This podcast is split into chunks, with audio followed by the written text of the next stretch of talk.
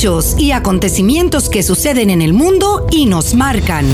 Cómo entenderlos en perspectiva, cómo saber si nos afectan y cómo enfrentarlos. El mundo en perspectiva con Marta Colomina y Orián Brito. Hola amigos, muy buenas tardes. Les habla Marta Colomina y este es el espacio El Mundo en Perspectiva, que transmitimos todos los días a las 7 pm en compañía de nuestro compañero Orián Brito y desde las emisoras Mundial 990M y 98.7 FM. Les recordamos que también pueden oír nuestras conversaciones en el podcast entrando a la página web actualidadradio.com. Sintonizas El Mundo en Perspectiva con Marta Colomina y Orián Brito. Hola, muy buenas tardes, Orián. Buenas tardes, un saludo para usted y para toda la audiencia que siempre nos acompaña a esta hora. Bueno, mira, qué indignación me produjo Oh. Ver que Fede Cámaras, los empresarios que han sido machacados, perseguidos, arruinados, robados, robados, insultados, burlados, eh, cualquier otro calificativo, ¿verdad? Por el régimen de Maduro y que hayan invitado como, como eh, conferencista de honor a, a Delcy Rodríguez, la vicepresidenta de Maduro, que es la, una de las que peor fama tiene el gobierno, que todo en su conjunto tiene mala fama para, para ir a, y como invitada especial y para dar la conferencia eh, magistral. Sí, sí, bueno, algo verdaderamente increíble. Allí, allí esta doñita dijo que la crisis económica es culpa de factores externos. Mm. Además, que le aplaudían cuando lo dijo constando, como les consta a los empresarios, que no es de factores eh, externos. Para los mm. que no sepan exactamente el dinero que ha entrado en Venezuela en el tiempo de las vacas gordas petroleras, que fueron los años de mm, aproximadamente unos cinco años del, gobierno de Chávez, entraron eh, producto tanto del impuesto como de, fiscal, como sobre todo por el ingreso petrolero, porque el, el, barril estaba por encima de los 100 dólares entraron un billón con B de barbaridad, pero no el billón americano, sino un millón de millones de dólares, más 500 mil millones de dólares más. O sea, un billón con B de barbaridad y medio de, mm, de, de dólares entraron a Venezuela. Y encima, encima, entre el gobierno de Maduro y el de Chávez, han endeudado al país por encima de cuatro, cerca, cerca la deuda a 400 mil eh, em, millones de dólares. O sea, una barbaridad. Y, y, encima, porque aparecieron las, las, sanciones en el momento en que la represión ya y la, la, la, desesperación mundial con los horrores de Maduro eran tales, entonces están culpando a las sanciones de todos los horrores que son producto de su corrupción, de su impericia, de su torpeza y sobre todo de la ladronicia, la corrupción, que es lo mismo. Y, y eso Bueno, pues el crisis económico, eh, según, según Delcy Rodríguez, es culpa de factores externos. Y dice, no nos oigan esto, no nos gobierna el odio, mucho menos el odio expresado en las redes. Ya el comandante Hugo Chávez advirtió sobre el fascismo que puede generar, advirtió Delcy Rodríguez. Aquí estamos sin miedo, pero ¿qué miedo vas a tener si las armas las tienes tú? Y todos los demás están indefensos. ¿Ah? Aquí los que, los que tienen miedo, los que tenemos miedo, somos los, perseguidos y los que no tenemos armas y los que, que somos víctimas. Exactamente, del régimen, como los empresarios, por cierto. Bueno, pues para el presidente de Fede Cámaras es histórica la presencia de Delcy Rodríguez en el acto de instalación de la Asamblea Anual. ¿Qué te parece? Di algo, di algo tú, porque yo, si no, yo digo cosas, cosas horribles que no he dicho todavía. No, es que hay que, es que hay que decirlas porque a eso hay que sumarle el centenar, los miles de empresas que están cerradas y las centenares de empresas expropiadas con este régimen. Y el presidente de Fede Cámara aplaude la presencia de Delcy Rodríguez, la misma Delcy Rodríguez, que le negó al sector privado la compra de vacunas para enfrentar el coronavirus. Usted lo recuerda, por ejemplo. No, pero y no solamente le negó eso, sino que déjame decirte, la industria de la construcción está en picada. Ha caído un 100%, o sea, la industria de la construcción no existe. Eh, eh, aquí tengo una información increíble. En Venezuela, los alimentos se pierden en el campo mientras la gente muere de hambre. La escasez de gasolina y de gasoil en el país que tiene las reservas petroleras más importantes del mundo, que mueve eh, este gas y gasoil.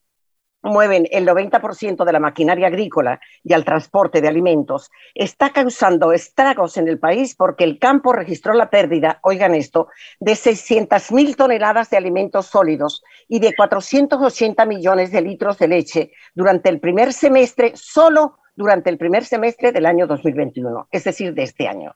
Esto lo informa Juan Carlos Montesinos, que es el presidente de la Sociedad Venezolana de Agricultura Familiar.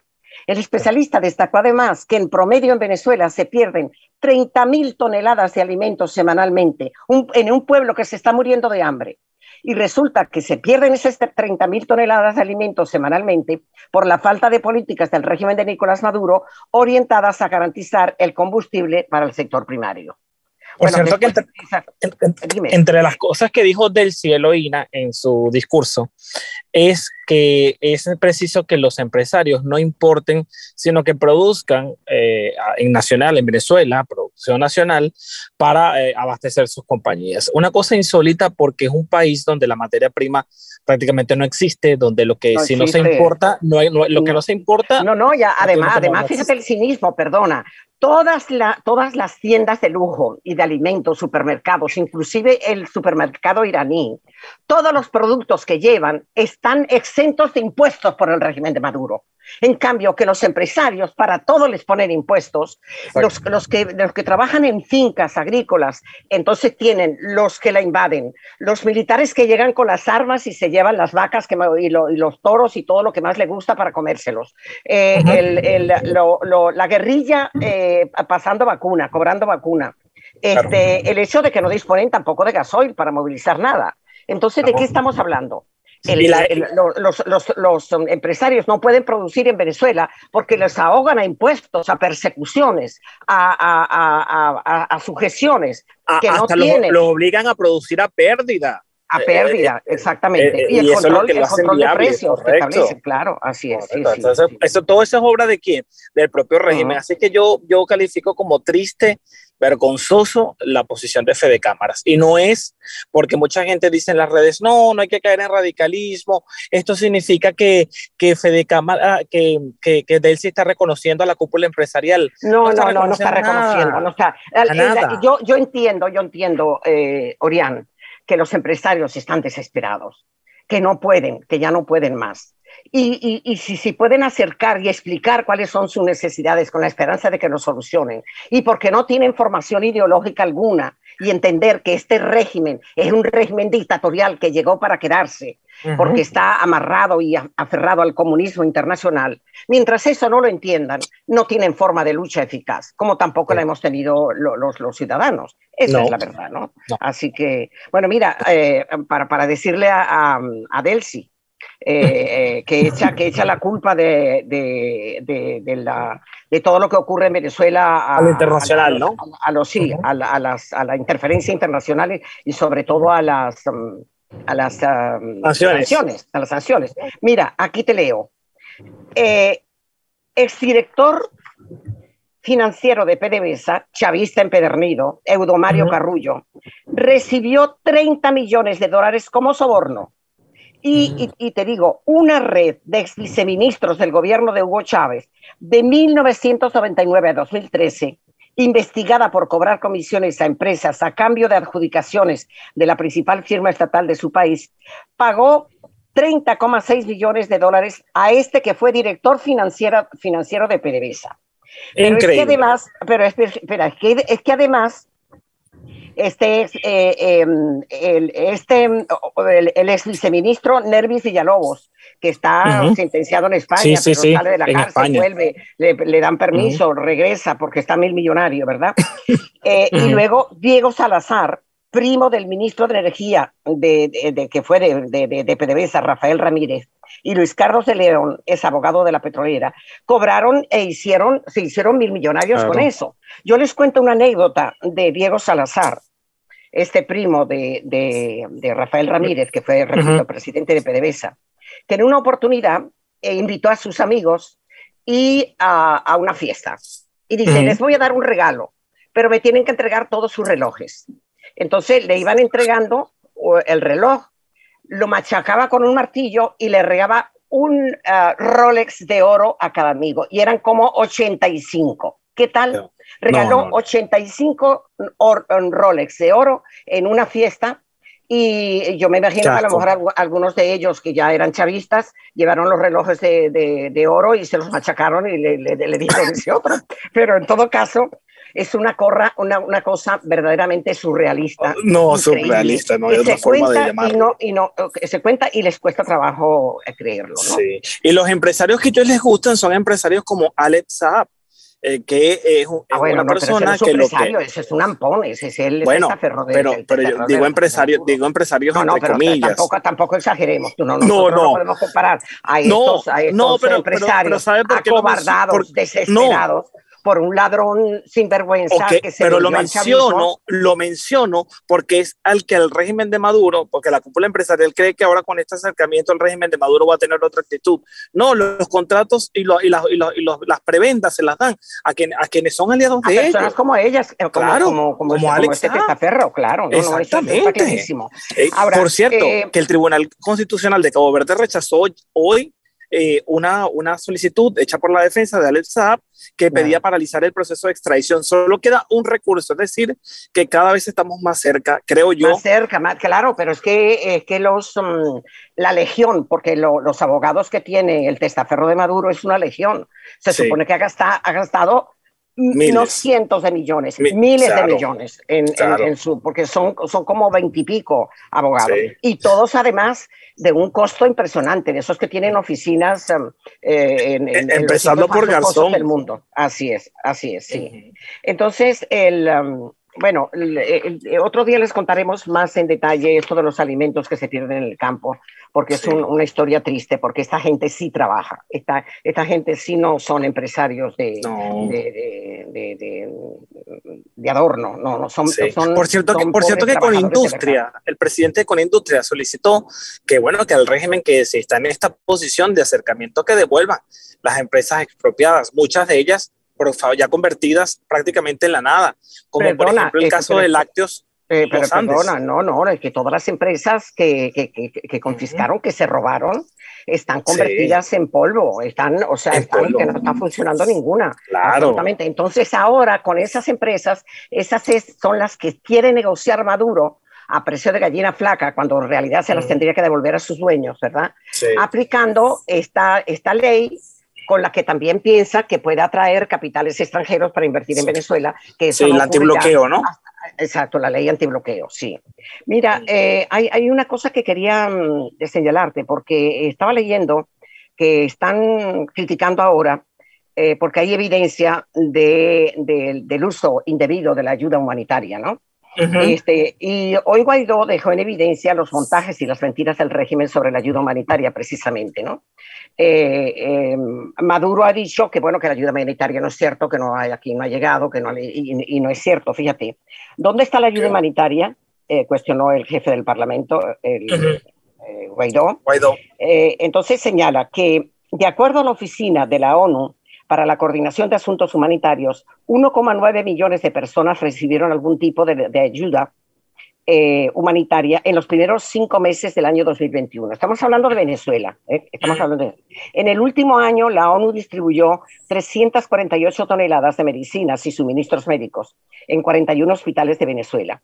Asimismo, el mismo informe de la ONU, porque déjame, déjeme decirles que el dinero que ha dado Estados Unidos, que es mucho, eh, con fines humanitarios, pasa por la ONU. Es la ONU como organización la que le distribuye.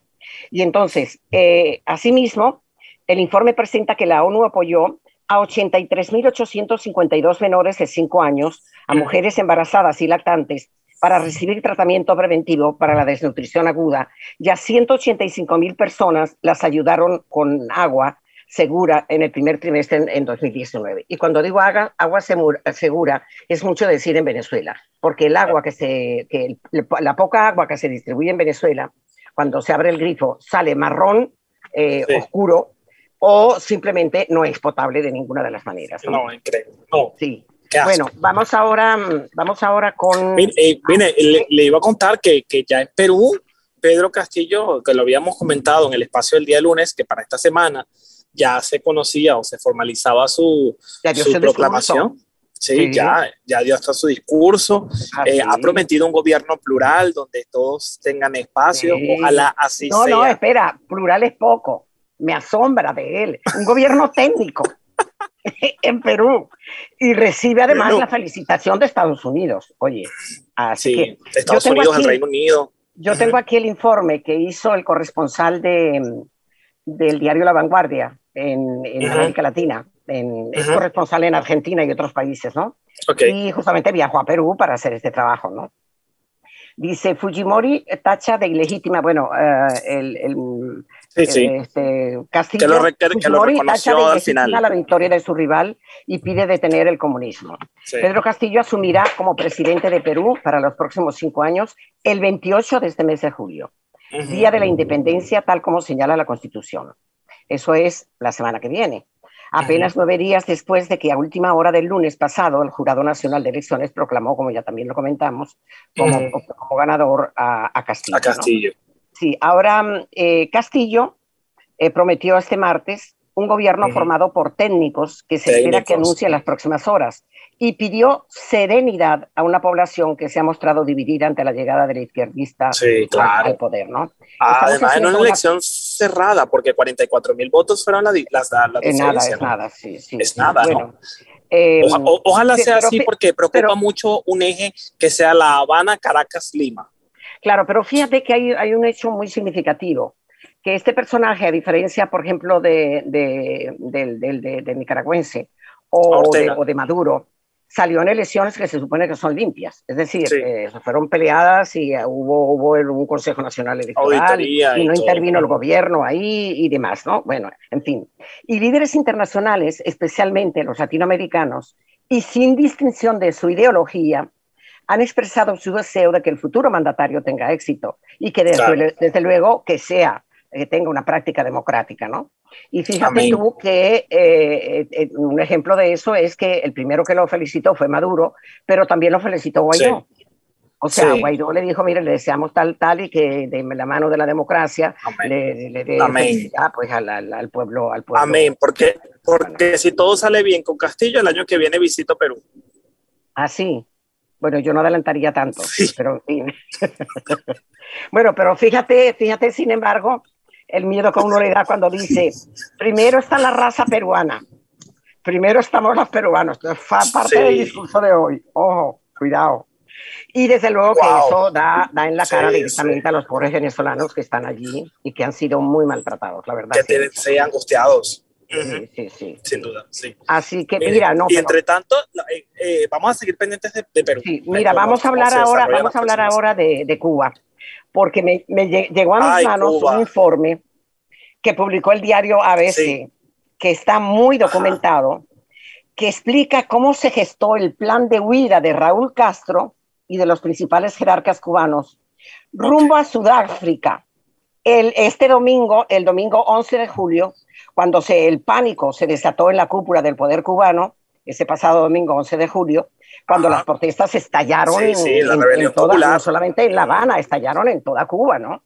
las imágenes de los disturbios delante del Capitolio dan vuelta al mundo y el gobierno cubano comprueba con impotencia que el corte de Internet en la isla tampoco consigue frenar a los manifestantes, porque los jóvenes utilizan redes virtuales privadas para sortear la censura.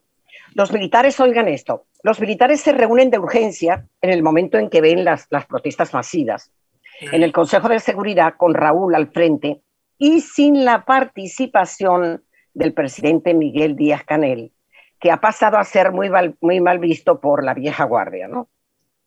Al que se le ha quitado de medio mandándolo a, las calles de San Antonio de los Baños para calmar los ánimos de la población.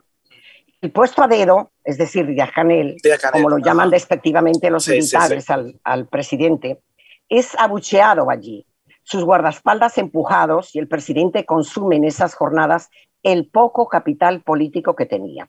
Estoy leyendo el informe. ¿eh? Okay. En esas reuniones del Consejo de Seguridad se viven escenas de tensión con gritos, discusiones, desavenencias y dimisiones que nunca se habían vivido en las altas esferas del poder cubano. ante las desavenencias y dimisiones que nunca, como te digo, se habían visto, ante la imposibilidad de ponerse de acuerdo con las medidas a tomar para frenar las protestas, y dado que los generales más jóvenes, oigan esto, y dado que los generales más jóvenes del ejército y de la PNR, la Policía Nacional Revolucionaria, se niegan a usar la fuerza contra la población civil, repito esto, los jóvenes del ejército y de la PNR se niegan a usar la fuerza contra la población civil. Los militares más allegados a Raúl y los servicios secretos ponen en marcha el plan de fuga que tienen siempre preparado para situaciones altamente peligrosas que afectan su seguridad, sobre todo la seguridad de Raúl Castro. El viejo líder, que tiene 90 años y recibe tratamiento para su cáncer de esófago y recto, padece además una cirrosis hepática crónica por su vieja adicción al alcohol. Bueno, Sudáfrica, la opción más factible, le resultó. Los servicios secretos, creados por un viejo grupo de gallegos y canarios entrenados por la Stasi y la KGB, tienen listo el, no tengo ni idea qué esto es, debe ser el avión, ¿no? El Ilyushin 296 en el pequeño aeropuerto civil de Baracoa. El destino más lógico sería Venezuela. Pero quizás por ello mismo y por otros aspectos considerados en un análisis de urgencia, deciden que la opción más factible es Sudáfrica. El Ilyushin 296 de largo alcance y fuselaje ancho puede llegar allí sin problema. Sudáfrica no tiene tratado de extradición con Cuba, lo cual es muy importante para ellos. Los jerarcas del régimen, además, tienen negocios por valor de cientos de millones de dólares en ese país. De hecho, López Calleja, el amo y señor de Gaesa, el conglomerado de empresas propiedad del Estado, estuvo en Sudáfrica hace poco más de mes y medio. Además, allí tienen viejos amigos que le deben favores desde los tiempos de la guerra de Angola. Pocas horas después, ya concluye el informe, en, eh, en uh, cuanto el gobierno recuperó el control de Internet usando sus ciberclavías o sus ciberclaves, los militares y el de las calles con, con el, el, rápido despliegue de los tres ejércitos y la brutal represión con material militar, el plan de huida se desactivó. La revuelta por la libertad en Cuba ha dejado de momento cientos de detenidos y un número indeterminado de muertos y heridos porque ese régimen dictatorial no informa.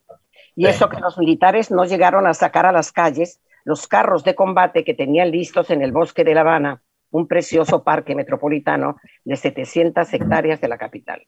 Este es el informe.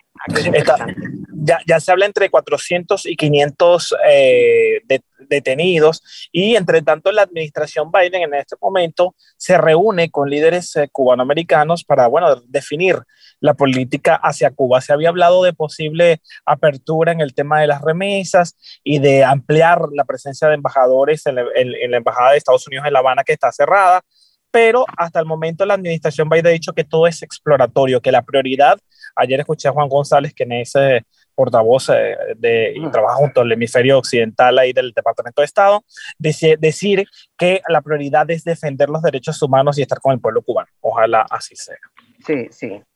Um, mira, ahí um, eh, no, nos queda todavía unos minutos y voy muy rápido con la, la para, para darnos cuenta de la miseria y, del, y de cómo ha contaminado el estilo chavista al gobierno de Pedro Sánchez, al gobierno español de Pedro Sánchez. La, eh, por, por, cierto que en este momento está de gira por, por Estados Unidos Pedro Sánchez, tratando de conseguir inversionistas y no va a ser recibido por el presidente Biden. Y eh, eh, la campaña de la ministra de Industria de España. Uh -huh. y, eh, y, fíjate lo que dice esa señora expresa la administración de Biden, es decir, eh, a, se, se, reunió allí con, con, con, una, con una, con la ministra mm, eh, Maratoque, que es que debe ser, no sé, bueno, el sí. con una funcionaria del, del, uh -huh. del, gobierno de Biden. Uh -huh. y, mm, eh, ha expresado a la secretaria de Comercio de Estados Unidos, Gina Raimondo, así es como se llama, uh -huh. la preocupación de su gobierno por la situación de las empresas españolas presentes en Cuba, que sufren complicaciones por el endurecimiento del embargo a la isla caribeña, decidido por la administración de Donald Trump y mantenido hasta ahora por la de Joe Biden. En concreto, Madrid pide que revise la activación de dos artículos de la ley Helms-Burton. Claro, Es que permite reclamar ante la justicia estadounidense propiedades en la isla expropiadas tras la revolución de 1959. Y el cuatro, que permite a las autoridades norteamericanas prohibir la entrada a Estados Unidos de altos cargos de las compañías que negocian sobre bienes desposeídos. Grandes grupos turísticos como Meliá se ven afectados. Uh ha señalado, la ministra, eh, la ministra, que ha señalado en, en, el encuentro que esos elementos de la ley no son la solución a los problemas que hay en Cuba. Ah, ok. La reunión, mira, en síntesis, no quiero seguir leyendo esto, no quiero seguir, porque durante todo el texto no hay ni una sola preocupación de esta señora por, la represión de que fue víctima el pueblo cubano durante todos estos días. Le interesa ni una sola esperanza de que ni una sola consideración de que el régimen de Cuba es un régimen dictatorial, criminal y absolutamente eh, enemigo del pueblo. No lo hay. Pero fíjate tú, fíjate tú, para acabar de completar y con esto concluyo, que en este momento está próxima a ser enviado al Congreso. Aparentemente no, no habría mayoría porque ni siquiera los independentistas catalanes, que es mucho decir, la aprobarían. De una ley de, de seguridad que otorga a Sánchez el mismo poder para confiscar bienes que la de Venezuela Maduro. Y resulta que el 70% de la ley confiscatoria de Maduro ha sido copiada por el señor Sánchez. Claro. Fíjate tú la influencia que supone el, el llamado Coleta Iglesias salido del gobierno, pero que su partido queda con poder dentro del, del, del, del, del, gobierno de Pedro Sánchez, lo que significa. O sea, algo increíble. La nueva ley de seguridad nacional que prepara el gobierno permitirá a Pedro Sánchez movilizar a los españoles y expropiar bienes cuando estime que se produce una situación que pueda afectar a la seguridad nacional, sin pasar por el Parlamento. Oye bien, nada de Parlamento, ni, ni tribunales, nada. La norma ha provocado la, bueno, la reacción de la oposición y la crítica de la opinión pública, de, de, los jueces, de, de, todo el mundo, ¿no? Algo increíble. En este contexto resulta llamativo el paralelismo, dice, dice el, el, el, análisis, el paralelismo con la Ley de Seguridad de la Nación de Venezuela, aprobada en el año 2002 por el dictador Hugo Chávez y reformada por peor, para peor por Nicolás Maduro en 2014, manteniendo sus bases intactas. La movilización y las requisiciones por el interés nacional. Bueno, eh, eh, todos los recursos disponibles del Estado y de los privados tiene que estar a la orden del presidente, algo verdaderamente dictatorial y que desde luego que mm, no, no, no me preocupa, me preocupa. Sí, pero, pero es muy, muy preocupante, sí. ya, ya se pasó el tiempo. Ya pasó, ya tenemos que despedir. Sí, bueno, eh, mm, tengo aquí varios tips que los dejaré para otro día, ¿será? Sí. Seguro que sí. Bueno, muy bien. Eh, gracias amigos por la atención que nos dispensan, dispensan, cada día.